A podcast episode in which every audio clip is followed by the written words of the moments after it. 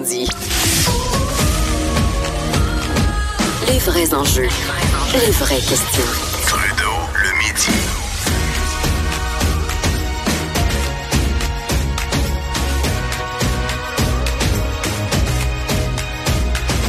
Cube Radio. Qu'est-ce qui fait courir Maxime Bernier? On peut vraiment se poser la question. Franchement, à mon sens, il l'a totalement échappé hier, euh, alors qu'il a manqué une belle occasion de se taire. Je pense qu'on peut le dire comme ça. Hier, Maxime Bernier présentait une dizaine de candidats dans euh, la grande région de Québec pour le Parti populaire du Canada.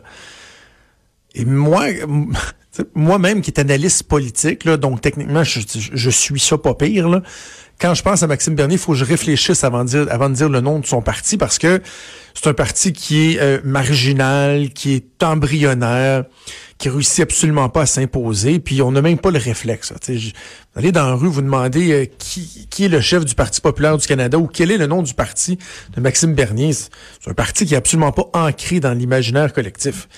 Là, Maxime Bernier, hier, présente des candidats. Il y a même un, un candidat vedette là, là-dedans. Là. Ken Pereira.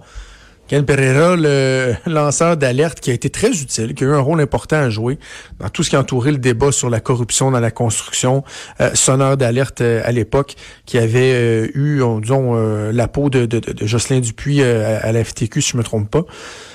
Depuis, depuis quelques années, bon, il commente, entre autres, à la radio à Québec, il a une chronique.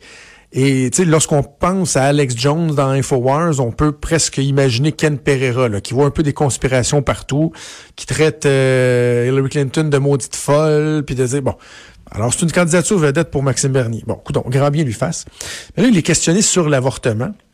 Et au lieu de dire, écoutez, euh, regardez, au lieu de dire comme Andrew Scheer, Andrew Scheer dit, moi, personnellement, dans mes valeurs, euh, je suis pas favorable à l'avortement mais c'est un débat qui est clos au Canada. Et même si j'ai des gens dans mon parti qui ont une vision différente des choses, c'est clair, net et précis.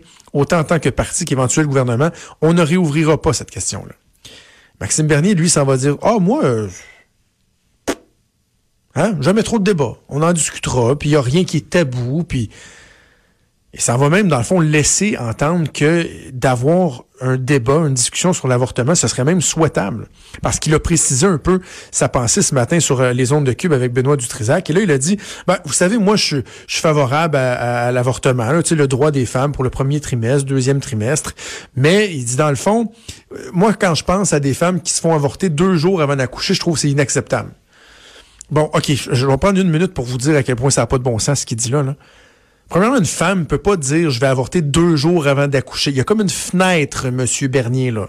Entre 37 et 40 semaines, on considère que la, la, la, la femme qui est enceinte est à terme. Elle peut accoucher à tout moment. C'est pas, c'est pas au calendrier, là. C'est pas, tu sais, oui, il y a des césariennes planifiées, mais sinon, c'est pas mal aléatoire. On décide pas du moment qu'on va accoucher. Fait qu'il n'y a pas l'affaire de, ah, deux jours avant, je vais, je vais accoucher. Premièrement. Et deuxièmement, ça arrive pas.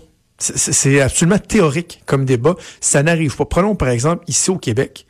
La plupart des, euh, des euh, obstétriciennes ou des médecins de famille qui font des suivis de grossesse, même dans des cliniques d'avortement, il y en a qui vont se fixer une limite de 12 semaines. À 12 semaines, euh, on les réfère ailleurs. Dans certains hôpitaux, ils vont aller jusqu'à 18, 20, voire 22 semaines, particulièrement dans des cas où il va y avoir des complications. Il y a un problème avec le fœtus, on a décelé un, un, problème grave et on va procéder à une interruption de grossesse. Mais au-delà de ça, là, il n'y en a pas. Ça arrive pas. Ici, au Québec, au Canada, ça n'arrive pas. Des interruptions de grossesse. Une femme qui arrive à 35-36 semaines parce que, premièrement, les médecins, les, euh, les, groupes de médecins, les hôpitaux, les cliniques se fixent des balises éthiques, morales. Et il n'y a pas personne qui va avorter une femme à 30 semaines. À la limite, même s'il y en a une qui se présente et qui dit j'ai changé d'idée, il y a un processus qui se met en cours. Les travailleurs sociaux, on va tenter de la convaincre d'aller voir ailleurs, etc. Et ultimement, si euh, ces femmes-là sentent que elles veulent absolument se faire avorter, même si on peut questionner le tout, ils, resteront même pas au Canada. C'est même pas au Canada que ça va se faire parce qu'il n'y a pas personne qui accepte de faire ça. Alors, c'est un faux débat que tente de, réouvrir Maxime Bernier. Déjà tout pour nous, il y a Antoine Robitaille qui s'en vient avec la haut sur la colline. On va assurément faire un suivi de la mission de François Legault à Washington.